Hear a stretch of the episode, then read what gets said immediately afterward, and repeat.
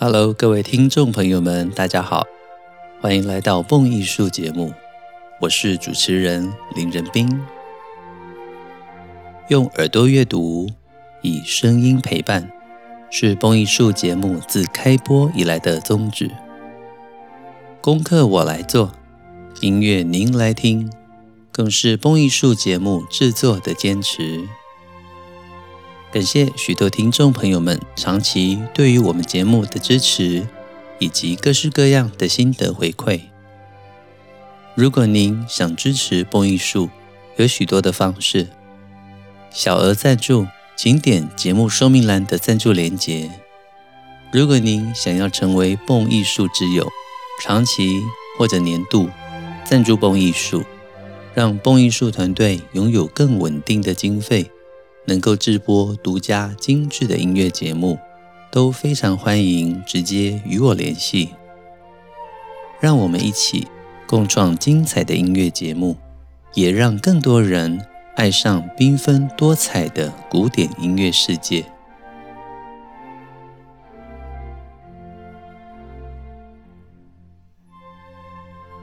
最近天气渐渐的凉了起来。秋天的气息透入了我们的日常之中。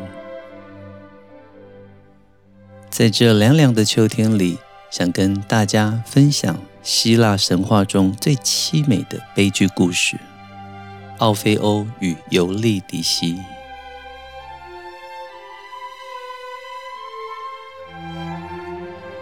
最早的音乐家其实是神明。雅典娜虽然发明了横笛，也就是长笛，自己却从来不吹奏。爱马仕送了一架竖琴给阿波罗，在奥林帕斯里演奏，众神都听得如痴如醉。另外，爱马仕还为自己做了一根木笛，能够吹奏出迷人的音乐。牧神潘用芦苇。做出了笛子，这笛声可以比拟春天夜莺的交替。缪斯女神没有专属的乐器，但是她们的歌喉无与伦比。在仙界，我们可以看到这么多的神都跟音乐有关联。接下来是人间的凡人们。虽然是凡人，但是才艺出众，几乎比得上神界的演奏家。其中，在人类里最伟大的音乐之神就是奥菲欧了。奥菲欧是缪斯女神跟一位色雷斯的王子所生，母亲是女神，因此赋予了奥菲欧音乐方面杰出的才能。而在希腊的众民族之中，色雷斯人是最懂音乐的。除了神明之外，在人间没有任何人的音乐能力是奥菲欧的对手。我们知道，希腊神话里面最凄美的爱情悲剧，就是奥菲欧与尤利迪西的故事。其实，奥菲欧在婚前的生活，以及他的故事很少有人知道，但是奥菲欧那不幸的婚姻却一直是别人茶余饭后、酒后的话题。奥菲欧曾经参加过一次著名的战役，立下过大功。他和杰森搭乘雅歌号长征，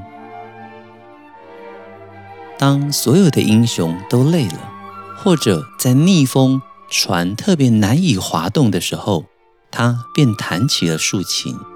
这音乐让所有人精神百倍，所有的船桨能够随着奥菲欧音乐的节拍，整齐划一地划入海中。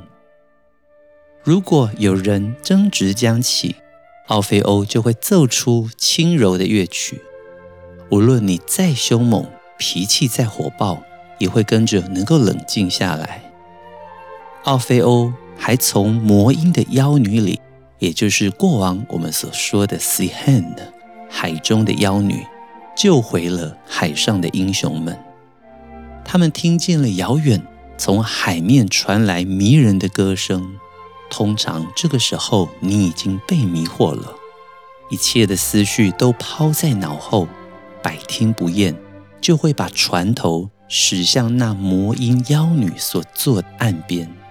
这是过去神话一直有的海妖，是奥菲欧用竖琴演奏出清脆响亮的乐音，能够把海妖致命的歌声给淹没。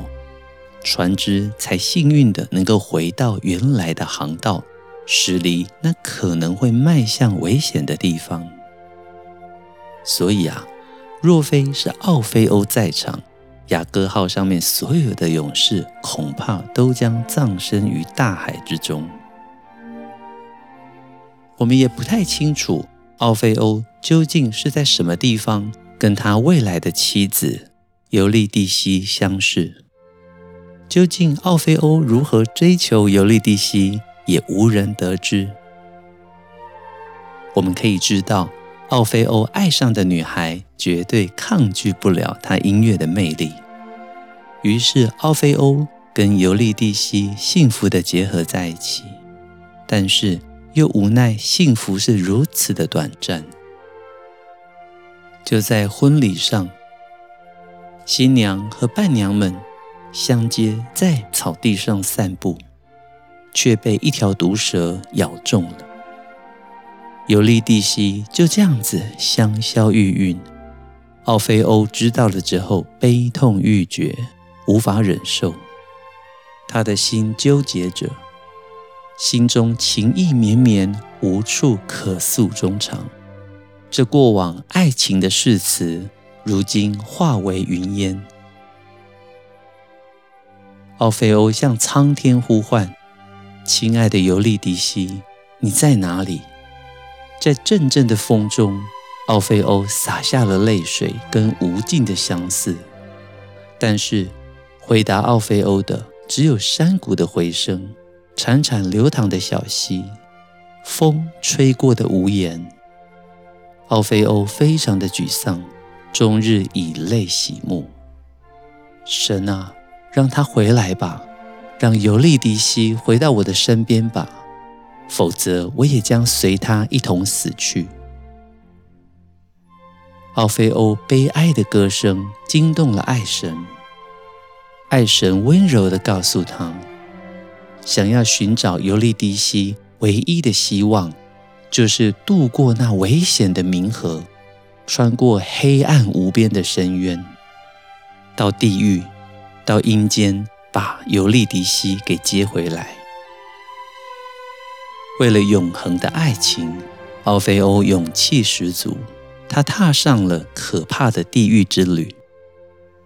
在这一路上险象环生，但是奥菲欧美妙的竖琴声音，使得所有的鬼魂们神魂颠倒，连地狱警戒的地狱之犬也放松了警戒。可怕的复仇女神更是在听到了奥菲欧的琴音之后，首度流泪，而允许奥菲欧进入。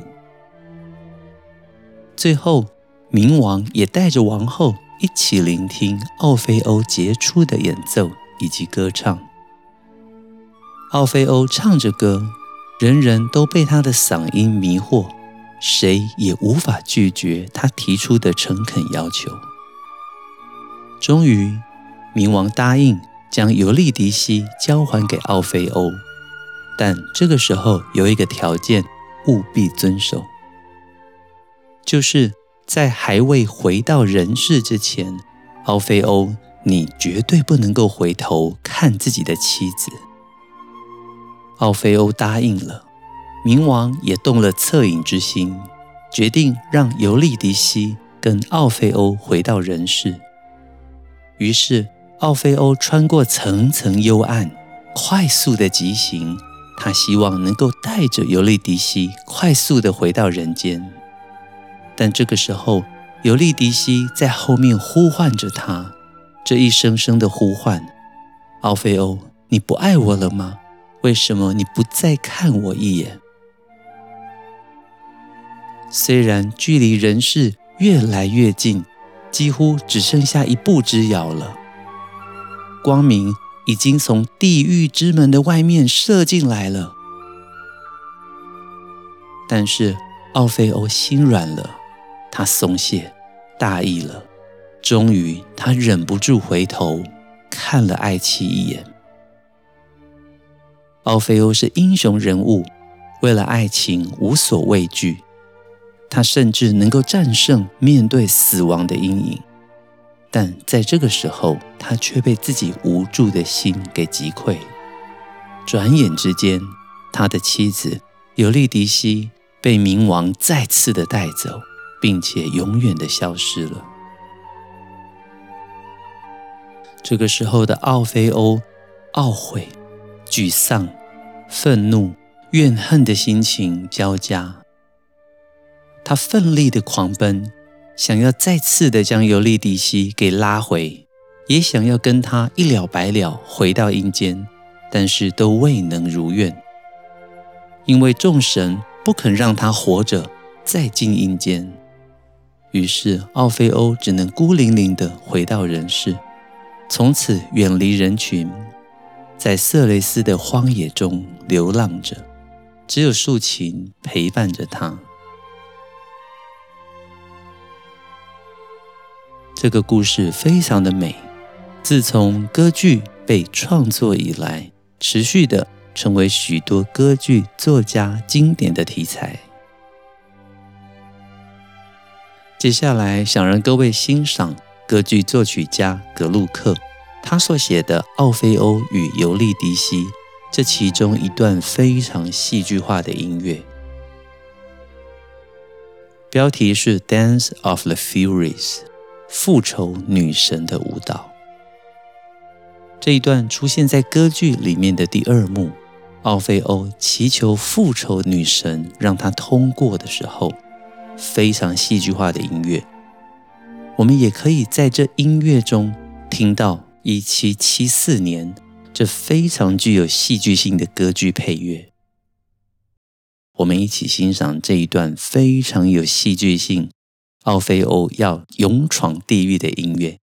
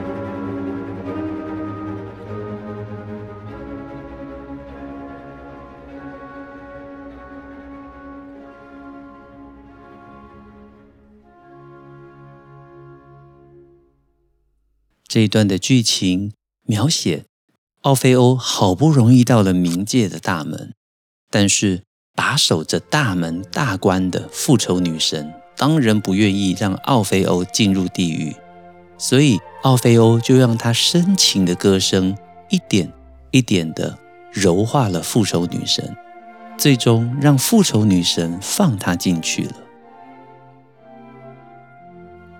在古典时期盛行着三种风格，一种是具有单纯旋律、轻松悦耳的加兰特风格；其次是带有忧郁、感伤音乐的感伤风格；第三种，则是一七六零年到一七八五年左右，从德国文学界到剧场，最后到音乐的狂飙风格。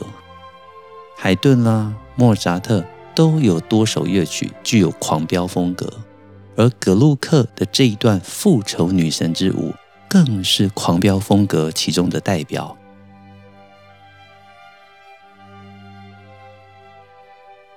听完了这一段音乐，大家觉得如何？原来古典时期的音乐并不是像我们所想，永远只有和谐跟优雅，也有这么样子具有戏剧风格。而且几乎让我们身临其境，就像电影配乐一样的精彩音乐。蛮值得一提的是，在刚刚所提到的奥菲欧跟尤利迪西的希腊悲剧故事里面，最后其实奥菲欧拯救妻子是失败的。但是到了葛鲁克的歌剧里面呢，他用喜剧来做结尾。刚刚我们聊到转瞬之间。由于奥菲欧回头看了妻子一眼，所以尤利迪西再次的被死神带走，永远的消失。在葛鲁克的版本里面，奥菲欧疲惫不已，形单影只的回到人间，心灰意冷的他但求一死，别无他愿。就在这个时候，阿波罗驾着金色的马车现身了。他在天上召唤着奥菲欧，而这隐隐约约之间，尤利迪西的面孔也在云朵里面若隐若现。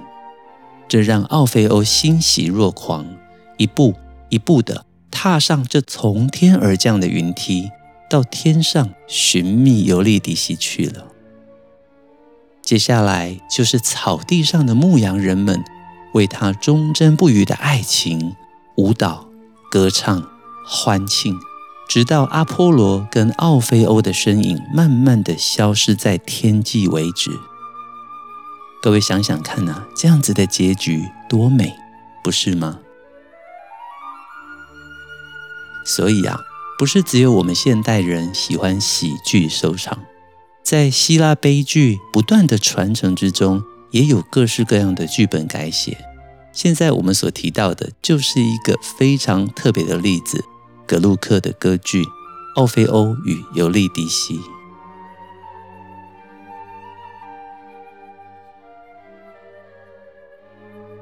知道这个故事，同时有悲剧的版本，也有喜剧的版本，不晓得您喜欢哪一种版本呢？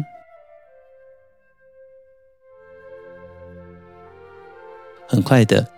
今天讲述完奥菲欧的故事，我们的节目也逐渐进入尾声。蹦一束精彩的音乐内容，经得起时间的考验，更值得您一听再听，反复回味。未来的节目里，会为大家继续的整理更多跟音乐相关的故事，也有更多好听的音乐知识以及乐曲分析，会跟大家陆续的分享。如果您想支持蹦艺术，许多的方式，无论是小额赞助，或者与我联系，成为蹦艺术之友，长期或者年度赞助蹦艺术，都会让我们非常的受到鼓舞、开心。让我们一起开卷古典音乐，也让您的世界充满乐趣与音乐的芬芳。